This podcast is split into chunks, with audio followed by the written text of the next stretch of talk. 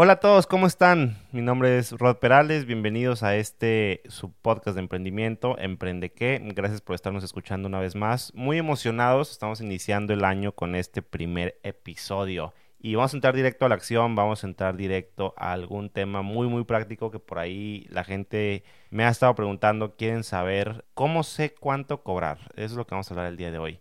Cómo saber cuánto cobrar por tus productos, por tus servicios cuando estás empezando un negocio. Y es que a veces queremos empezar el negocio y ya sabemos cómo probablemente hacer el producto o servicio que estamos ofreciendo. Este, ya más o menos estamos como agarrando algunas habilidades de venta, pero no sabemos cuánto cobrar. Ya nos topamos con, el cliente o con el momento de ponerle precio a, lo que sea que estemos haciendo, lo que sea que estamos queriendo vender y no sabemos qué precio ponerle. Entonces vamos a hablar un poquito de eso este episodio. Vamos a buscar dar ahí algunos consejos lo que vamos a ver aquí el día de hoy aplica especialmente para la gente que vende servicios, pero también puede haber un aprendizaje bastante importante para la gente que vende productos.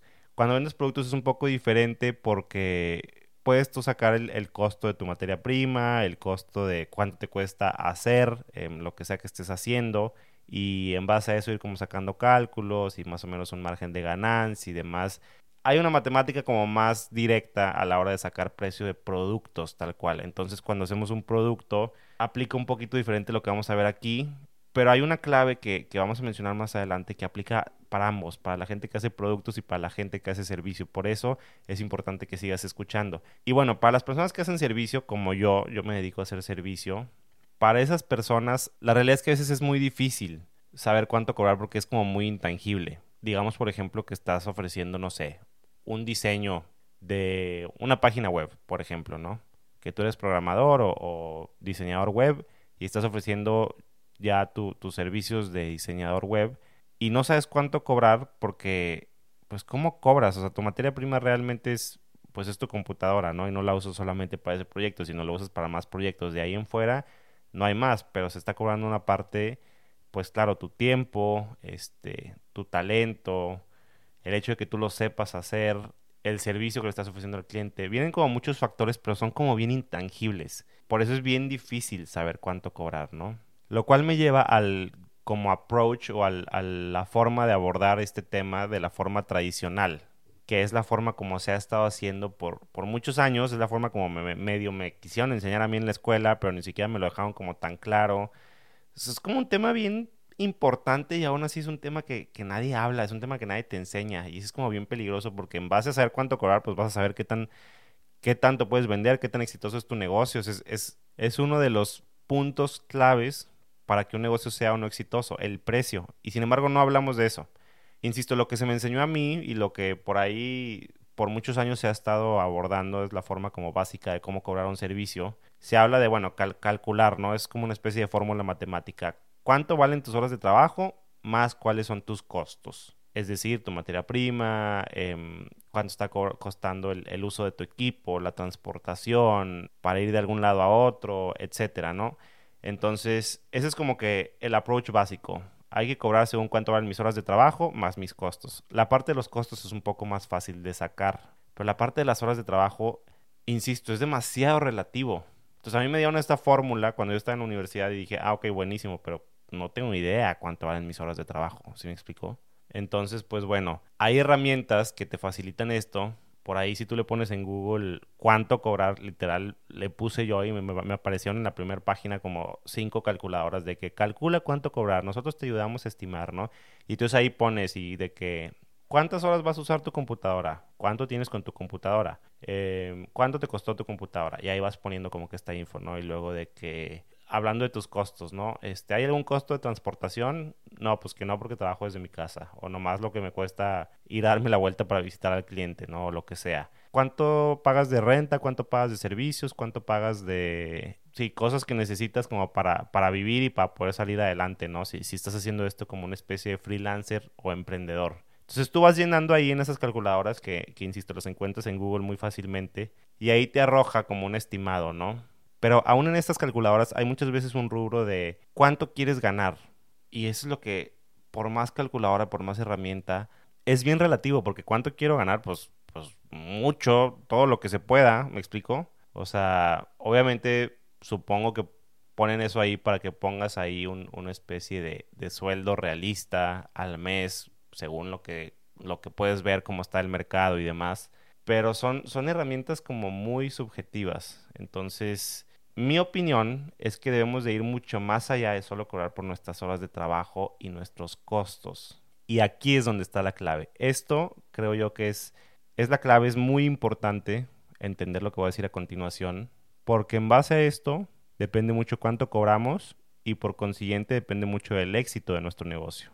Y la clave es esta. Tenemos que dejar de fijar los precios basados en costos, como es el approach tradicional, y debemos de empezar a cobrar nuestros servicios basados en el valor percibido por el consumidor o por los clientes actuales. ¿A qué me refiero? No es un tema de cuánto me cuesta hacerlo y aplica aquí, insisto, para el tema de productos también. Aunque el momento de sacar el pricing es diferente y demás, la clave es la misma. No se trata de cuánto me cuesta hacerlo y cuánto le quiero ganar y ya con eso más o menos saco un cálculo. Se trata de ver cuál es el valor percibido de nuestro producto o nuestro servicio. ¿Cuánto está dispuesto a pagar el mercado? ¿Cuánto está dispuesto a pagar el cliente por nuestro producto o servicio? La gente, y seguramente a ti te ha pasado, antes de comprar cualquier cosa, haces un balance entre lo que recibirás y lo que pagarás. ¿Vale la pena pagar 50 pesos por un café? Oye, pues son 50 pesos por una taza de café que sé que puedo hacer por 3, 4 pesos, pero me están vendiendo la experiencia, me están vendiendo un lugar cómodo para estar, donde puedo trabajar y estar varias horas o simplemente socializar, etcétera. Entonces, pues definitivamente vale 50 pesos un café porque la gente lo paga. Aunque sabemos que el precio de, de esa taza de café que te estás tomando o de ese vaso de café es una fracción de eso que estás pagando. Obviamente me estoy refiriendo aquí al ejemplo de Starbucks y creo que es un muy buen ejemplo que nosotros podemos llevar a nuestras empresas, a nuestros productos y nuestros servicios. ¿Cuánto estoy dispuesto a pagar? ¿Cuánto está dispuesto el mercado a pagar? Más allá de cuánto me está costando a mí. Obviamente tienes que tener, tienes que saber sacar tus precios y, saber tener un margen y saber que lo que estás haciendo está generando una ganancia. Pero hay una diferencia entre un margen de ganancia de, de nulo o de un 5 o un 10% a un margen de ganancia mayor porque la gente está dispuesta a pagarlo y porque tu producto vale eso ante la percepción del mercado. Entonces, insisto, es muy relativo, pero cuando cambiamos el enfoque y lo vemos así, de siempre fijar nuestros precios según el valor que percibe el cliente, es más fácil encontrar como, como un precio específico para nuestro producto o nuestro servicio. Entonces, el cliente percibe que tu servicio le aporta un determinado valor por el que está dispuesto a pagar un precio acorde que debe cubrir obviamente tus gastos y ganancias mínimas. Ahí es donde entra lo que decíamos del ejercicio este de la calculadora al principio, pero que también debe tener un margen para que a ti te permita seguir trabajando y seguir vendiendo esa experiencia, ese servicio, lo, que sea que estás vendiendo, a un precio que el mercado esté dispuesto a pagarlo. Ahora sí, aquí viene la parte práctica, porque se sigue sintiendo que estamos muy en el aire. Ok, pero ¿cómo sé cuánto está dispuesto el mercado a pagar? ¿Cómo sé? ¿Cómo conozco? Aquí es donde haces algo que hay formas muy complejas de hacerlas, pero también hay formas muy sencillas de hacerlas, que es estudio de mercado. Estudia tu mercado, estudia a quién le estás vendiendo. Número uno, no le estás vendiendo a todo el mundo, no le estás tirando para todos lados a ver quién lo quiere. Tienes que tener, obviamente, definido para quién va tu producto o servicio. Si eres business to business, bueno, va para empresas. ¿Para empresas de qué tipo?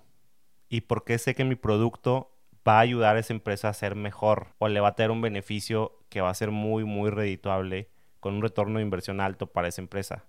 Te pongo un ejemplo muy, muy claro. Nosotros hacemos video y los videos institucionales que hacemos tienen un valor alto en el mercado. La gente, las empresas están dispuestas a pagar buena cantidad de dinero por un video institucional. ¿Por qué? Porque el video institucional lo usan muchas veces para presentarlo en, en, expos y en ferias, para presentarlo a, prospectos, para ponerlo en su, en su, página web, para mandarlo por correo a todos sus clientes. Decimos que un video institucional es la carta de presentación de una empresa. Dime tú si es algo a lo que le vas a dar poca importancia o lo que vas a confiar y, ay, sí, házmelo, estoy buscando el más barato, que me lo haga de gratis, ahí como salga, al cabo la onda es tener un video. No, la onda es tener un video que sea la carta de presentación de tu empresa. Tú quieres que se refleje quién es tu empresa en dos, tres minutos de manera correcta. Entonces, por eso estoy dispuesto a pagar una buena cantidad de dinero por un video institucional. Porque si me entregan una porquería, estoy presentando a mi empresa como una porquería. Y simplemente no quiero eso.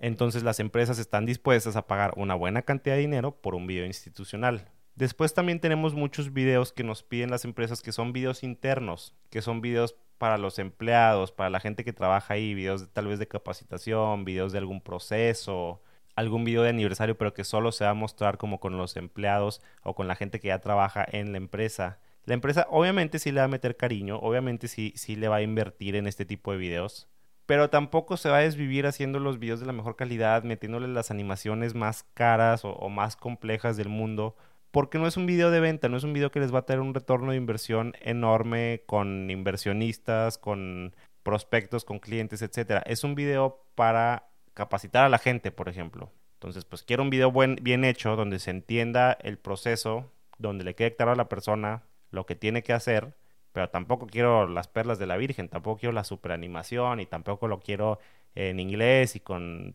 mil tomas de dron y demás. Entonces, pues bueno, ese es un producto menor ese es un producto de un precio menor porque las empresas están dispuestas a pagar menos por eso. Y también a nosotros nos implica menos trabajo hacer ese tipo de videos, porque no es un video, insisto, al que se le mete tanto detalle, tantas horas y horas y horas de, edición y de animación y demás. Entonces, ¿cuánto está dispuesto a pagar tu cliente por tu producto? No todos los productos son iguales, no todos los clientes son iguales. ¿A qué mercado estás queriendo llegar y con qué producto o con qué rangos de productos? Insisto, un video institucional es mucho más caro que un video interno porque el video institucional es la cara de la empresa y es algo que una empresa no se puede arriesgar a que salga mal. Un video interno no estoy diciendo que va a salir mal, pero simplemente tiene requerimientos mucho más sencillos que por consiguiente lo hacen más económico y que obviamente también una empresa no está dispuesta a pagar la misma cantidad que por un video que se va a usar para el tema comercial, para vender o para posicionar su empresa de cierta forma, ¿no? Una recomendación, sondea el mercado para asegurar que estás dentro del rango. Puedes checar cuánto está cobrando tu competencia, puedes cotizar con tu competencia o puedes, no sé, si estás haciendo chocolates, pues ve a ver cuánto están valiendo los demás chocolates en donde tú los quieres vender. Los chocolates para tu mercado, para el mercado que, quieres atacar. Son chocolates que van para niños, que van para dulcerías, para mercerías, para toda la familia. Son chocolates artesanales, son chocolates especializados, son chocolates veganos, son chocolates que solo una porción muy específica del mercado está dispuesto a pagar. Entonces, ese es tu mercado. ¿O qué tipo de chocolates son? Y en base a eso, puedes checar más o menos cuánto está cobrando la competencia. Y esto es solo para darte una idea de más o menos un rango general, vago. Por favor, no cometes el error de poner el mismo precio que la competencia, el mismo todo que la competencia, copiarle la competencia. No, no, no, no, no. Checa qué ofrecen, sí, y checa cuánto ofrecen y demás. Pero jamás busques copiar de la competencia. Busca al contrario, diferenciarte. Busca cómo puede ser mejor, busca cómo puede ser diferente. Busca, ok, si la competencia está ofreciendo esto, yo puedo ofrecerlo igual, pero 5 pesos más barato. O igual, 5 pesos más caro, pero con un empaque sustentable, con un empaque biodegradable, con un empaque muy atractivo que funciona muy bien para un regalo o para tal cosa. No sé, hay ciertas cosas que pueden ser como valor agregado, que pueden diferenciarte de la competencia. Sondea con la competencia, pero no te posiciones igual que la competencia. Al contrario, busca diferenciarte. Una vez que ya tienes la información, busca cómo puedo ser diferente, cómo puedo ser mejor, cuáles son tus diferenciadores. Si puedes salirte del rango de precio de la competencia, ya sea para arriba o para abajo, y es sostenible y hay un mercado que lo pague, adelante, buenísimo, hazlo. A mí me fascina muchísimo todo este concepto de, de bajo costo, ¿no? Que está muy de moda, las aerolíneas de bajo costo o los gimnasios, por ejemplo, de, de bajo costo, tipo el Smart Fit o el Planet Fitness, ¿no? Que son estas cadenas multinacionales de, de gimnasios que de repente llegaron y dijeron, bueno, aquí en Monterrey un gimnasio así más o menos el estándar está en, no sé, 500, 600 pesos la, la mensualidad del gimnasio, ¿no? y muchas veces son gimnasios como ya viejones y como descuidados y demás. Ellos llegaron a poner gimnasios nuevos por toda la ciudad con todo el respaldo de una cadena multinacional. Y debido al éxito que tienen y debido a, todo el marketing que le meten y debido a que se saben promocionar muy bien y a que, son muy confiables la gente ya los conoce, ellos pueden dar un precio de 300 pesos al mes con un gimnasio mucho mejor, mucho más padre, con instalaciones mucho más nuevas y mucho más cuidadas que el gimnasio de la esquina que te está cobrando 500, 600 pesos o hasta más al mes y es un gimnasio feo y descuidado. Se vale, se vale hacer 100%. Insisto, si es redituable, si hay un mercado que lo pague y si es sostenible, adelante, hazlo. Las aerolíneas de bajo costo, Me acuerdo que cuando entró Viva Aerobús a Monterrey, empezó a ofrecer vuelos de un peso. Mucho era obviamente por un tema como de marketing, de darse a conocer y demás. Pero había cierta estrategia detrás de eso. Y si para ellos era redituable y era sostenible hacerlo, pues buenísimo. Porque no olvidemos que veníamos, veníamos de estar acostumbrados de un mercado donde era Aeroméxico y Mexicana y se acabó. Y un vuelo sencillo a cualquier lado era de dos mil pesos para arriba. Ahora puedes encontrar vuelos ya con impuestos de 400, de 500, de 600 pesos. Entonces, si hay un mercado que lo pague, si es redituable para ti, si es sostenible, hazlo. Insisto, ya sea para arriba o para abajo. Caso Starbucks, una vez más, una taza de café vale 3, 4, 5, 7, 10 pesos y ellos la pueden dar en 50 pesos. ¿Por qué? Porque el mercado está dispuesto a pagar ese dinero simplemente y es redituable para ellos y es sostenible porque hay suficiente mercado que está dispuesto a pagarlo y ya. Entonces, insisto, no te enfoques tanto, más si eres freelancer, en este tema de voy a cobrar por cuánto cuesta mi tiempo, por más o menos cuánto quiero ganar, voy a hacer un calculito, bla. No, cobra por el valor percibido de tu producto. Y para eso es importante hacer un estudio de mercado que no tiene que ser nada complejo, no tienes que contratar a alguien más para hacerlo. Hazlo tú, sal a la calle, fíjate qué es lo que hay allá, sondea precios, compra incluso, checa cómo es la experiencia de los demás. Y en base a eso, toma tú tu propia decisión y tu propia experiencia. Si tú diseñas páginas web y no vas a ir con la competencia a comprar una página web para ver cómo es la experiencia y todo, bueno, acércate con amigos que ya compraron una página web y pregúntales, oye, ¿cuánto te cobraron? ¿Cómo fue tu experiencia? ¿Qué te ofrecieron? ¿En cuánto tiempo te entregaron? ¿Qué te hubiera gustado que, se hiciera mejor? ¿Qué es lo que sí te gustó de ese servicio? ¿Qué es lo que no te gustó de ese servicio? Insisto, es muy sencillo, simplemente estudia el mercado. Y una recomendación que te doy, sobre todo para el tema de servicios, no cometas el error de ir con el cliente y quererle cambiar la jugada porque yo lo he hecho y es un error muy grande. Me refiero no querer llegar con el cliente y casi casi decir que él ponga el precio en lugar de tú poner el precio. Llegar y decirle que te pregunten, ¿de cuánto cobras? Este, pues, ¿cuál es tu presupuesto? O sea, como que tú dime cuánto quieres que te cobre.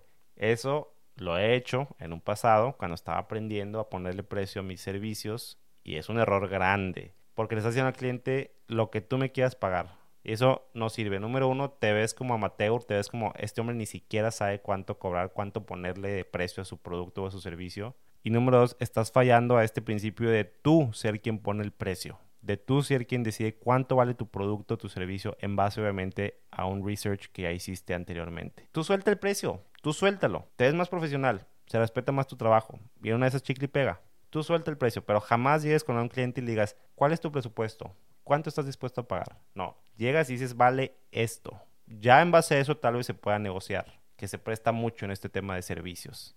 Ay, cóbrame más, ay, cóbrame menos, ay, ajustame, ay, dame facilidades de pago, bla. Ok, va, se puede ver, pero tú llega con el precio ya. Otra recomendación, revisa regularmente tus precios y haz los ajustes que creas necesarios. No mantengas el mismo precio por años ya que obviamente los costos de vida están cambiando siempre, la economía siempre está cambiando, siempre está aumentando, etcétera, y entonces tú debes de mantenerte dentro del mercado. Entonces, sí vas a hacer este sondeo inicialmente, pero siempre vas a mantenerte con un ojo al gato y el otro al garabato, fijándote qué están haciendo la competencia, qué están haciendo en general el mercado, hacia dónde va, están dispuestos todavía a pagar lo que, lo que vendo yo o tal vez es algo que ya no interesa, que ya pasó de moda. Ahorita está súper de moda, por ejemplo, el tema de sustentable, de empaques sustentables y demás, pero va a seguir de moda en algunos años. No sé, tal vez ese es un valor agregado que tú tienes que en unos años ya la gente ya no le va a interesar o ya no está dispuesta a pagarlo.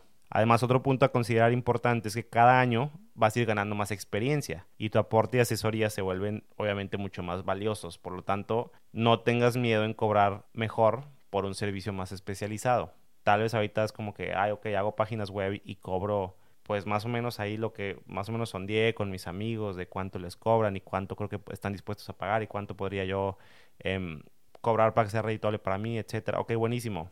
Y si llevas 10 años haciendo página web y de, repente eres un crack y eres un as de las páginas web y de la programación, ya puedes cobrar por un servicio más especializado, por, por toda esta experiencia que tienes, por asesorías, por, oye, yo te puedo hacer la página web en la mitad del tiempo que alguien más, por toda la experiencia que tengo. Y eso, pues vale más, ¿no? Y el mercado está dispuesto a pagarlo más por un tema de tiempo, por un tema de urgencia. Entonces, muchas veces, cuando se trata de servicios, no cobro por lo que hago, cobro por lo que sé es una clave también muy importante. No cobro por lo que hago, cobro por lo que sé. Esta, esta típica historia que varios hemos escuchado acerca de una persona que, que tiene que arreglar una máquina industrial, ¿no? Y se están volviendo locos porque no saben cómo arreglarla y no, pues tráete a esta persona porque esta persona sabe y, y ok, buenísimo. ¿Y cuánto vas a cobrar? No, pues una la nota, ¿no? Pues sí, hazlo, ni modo, porque o, lo arregla o no tenemos máquina, se acabó y se para la producción. Entonces van con, con, con esta persona que es experta en esa máquina y le dicen, oye, te vamos a pagar tanto, ya, sí, ven, pero por favor, arréglanos esta máquina. Y va y se da cuenta que era un tema de ajustar un par de tornillos y lo hace y en cinco minutos queda. Y el cliente le dice, oye, te estás pasando, me estás cobrando carísimo. Te tardaste cinco minutos en arreglar la máquina. Pues sí, me tardé cinco minutos en arreglar la máquina, pero me tomó 20 años aprender a arreglarla en cinco minutos. ¿Sí me explico? Entonces, es cobrar por lo que sé, por tu experiencia, no por lo que haces. Y eso me lleva a otro punto importante, que es un tema polémico, pero que es no tengas miedo de trabajar gratis que es todo un tema. Hay quien dice que sí es importante hacerlo, hay quien dice que no hay que hacerlo, que es muy malo, que perjudica el mercado, la economía y demás. Yo creo que es importante adquirir experiencia porque, insisto, cobras por lo que sabes, no por lo que haces, cuando estamos hablando de, un servicio, ¿no? En mi muy personal opinión, yo creo que sí tienes que estar dispuesto a trabajar gratis o por muy poco dinero al principio. Es parte de, este hustle, de esta hambre por, por aprender, por emprender, por, por hacer, por obtener Em, clientes, contactos, experiencia que, que, en el futuro se van a convertir en, en, dinero, ¿no? Es como invertir un poco hacia el futuro. Pero no te dejes malbaratar y no caigas, por favor, en este error que a mí me han llegado en mil veces los clientes a decirme, oye, hazme este trabajo gratis o por un precio muy, muy barato, porque después se viene mucha chamba en el futuro, ¿eh? Si me trabajas este video y, y, me lo sacas bien, te voy a dar muchísima chamba en el futuro. Claro, la bronca es que si ya le hiciste un video y salió bien y se lo cobraste en 5 pesos, al día siguiente, cuando se la quieras cobrar en 10, te va a decir, oye, pero ¿por qué? Si ya me lo diste en 5. Así son todos los clientes, te lo aseguro. Esa promesa la he escuchado mil veces y en su tiempo llegué a caer en ese error. Trabajar por un precio muy barato ante una promesa de que en el futuro vendrá mucho más negocio y ahora sí te lo van a pagar bien en el futuro. No, una vez que te lo pagan barato, te lo van a querer pagar barato toda la vida. Entonces no cometas ese error. Que sea por tu decisión el hecho de trabajar gratis o el hecho de trabajar por un precio bajo, que sea por el hecho de tomar experiencia, que sea por el hecho de que sea algo que aporte para ti, no porque un cliente te lo diga. Eso te lo digo de mi experiencia, de verdad te lo paso al costo, te va a ahorrar muchísimas frustraciones en el futuro. Y si das muy barato y das gratis, porque para ti funciona bien, buenísimo. Si para ti es redituable y para ti es sostenible, buenísimo. He escuchado muchísimas veces esta frase que a mí me repatea, por no decir otra palabra, de no prostituyas la profesión. Es que eres diseñador gráfico y ¿por qué estás cobrando dos mil pesos por un logo? Le estás dando en la torre a todos los que estamos cobrando diez mil o quince mil. Claro que no es cierto. Es parte del sistema, así es como funcionan las cosas. Insisto, ejemplo SmartFit. No se pueden enojar los demás gimnasios que tienen instalaciones mediocres y que dan un servicio mediocre, con alguien que llega a ofrecer a la mitad del precio que ellos una experiencia tres veces mejor. Si es sostenible, si funciona, si el mercado está dispuesto a pagarlo, buenísimo. Así funciona el sistema, así funciona el mundo. Eso hace que el mundo mejore, que el mundo vaya para adelante. Entonces no te enojes si alguien da más barato que tú y probablemente ofrece algo mejor que tú. Mejor busca tú qué puedes hacer para ajustar o simplemente no es tu mercado. Hay gimnasios elite que siguen cobrando dos mil, tres mil, cuatro mil pesos al mes y siguen teniendo un mercado enorme y muchísima gente va. Son mercados diferentes. Pero si para ti es sostenible y es redituable, bajar mucho tu precio y va con tu mercado y tu mercado está dispuesto a pagarlo buenísimo. Y el contrario igual, si para ti funciona dar un precio caro y la gente está dispuesta a pagarla, porque estás ofreciendo un valor agregado que el cliente percibe como positivo y, como justificado para pagar eso, pues buenísimo, adelante, hazlo. Entonces, para recapitular un poco, mi opinión, aléjate de este esquema de cobro por mis horas de trabajo más mis gastos. Mejor adopta este esquema de ir mucho más allá y fijar tus precios según el valor que percibe el cliente. Sondea, haz tu estudio de mercado y en base a eso pones tu precio y obviamente vas ajustando a cómo el mercado lo está recibiendo, a cambios en la economía, simplemente tienes el dedo en el pulso todo el tiempo para ir viendo si tu precio sigue siendo relevante ante el mercado. Y cobra por lo que sabes hacer y no por lo que haces. Y si no sabes hacer nada, probablemente te toque trabajar por muy poco o prácticamente por gratis por un rato. Pero entre más experiencia adquieres, más puedes ofrecer un servicio especializado que la gente está dispuesta a pagar por más. Estás abierto a negociación, pero sé tú quien pone el precio. Espero que estos consejos les sirvan como, como una guía para saber más o menos qué precios poner en sus productos, en sus servicios. Cuéntenme si algo de esto ya lo están aplicando o, piensan aplicarlo, o si algo no quedó muy claro, alguna duda, por favor no duden en contactarme. Les repito, mis redes sociales, arroba rodperales en Instagram. Si quieren tirarme por ahí un correo, rodrigo arroba republic24.net. E igualmente los invito a entrar a nuestra página web de este podcast, republic24.net, diagonal emprendeque republic24.net, diagonal emprendeque. Ahí podemos estar en contacto, ahí puedes escuchar los audios, puedes ver los outlines de texto como resúmenes de cada, de cada episodio. Y pues nada, nosotros seguimos adelante. Próxima semana, por favor, por favor, por favor, escúchenlo, compártanlo con más, con más gente. Vamos a tener aquí a nuestro primer invitado y vamos a hablar de temas que todo emprendedor tiene que saber, pero que sin embargo nunca se hablan. Y tienen que ver con temas fiscales, con temas de impuestos, con temas del SAT, que son clave para todo emprendedor y para toda empresa que está empezando, pero que sin embargo nadie te habla directamente de estos y, como que todo está como muy turbio y muy oscuro. Vamos a tener una persona que nos lo va a explicar todo de forma muy, muy derechita. Vamos a hablar también un poco de todos los cambios fiscales que está viendo en el 2020. Próxima semana, de verdad, no se lo pierdan, compartan este podcast con alguien y muchísimas, muchísimas gracias por escucharme. Un abrazo enorme y seguimos en contacto.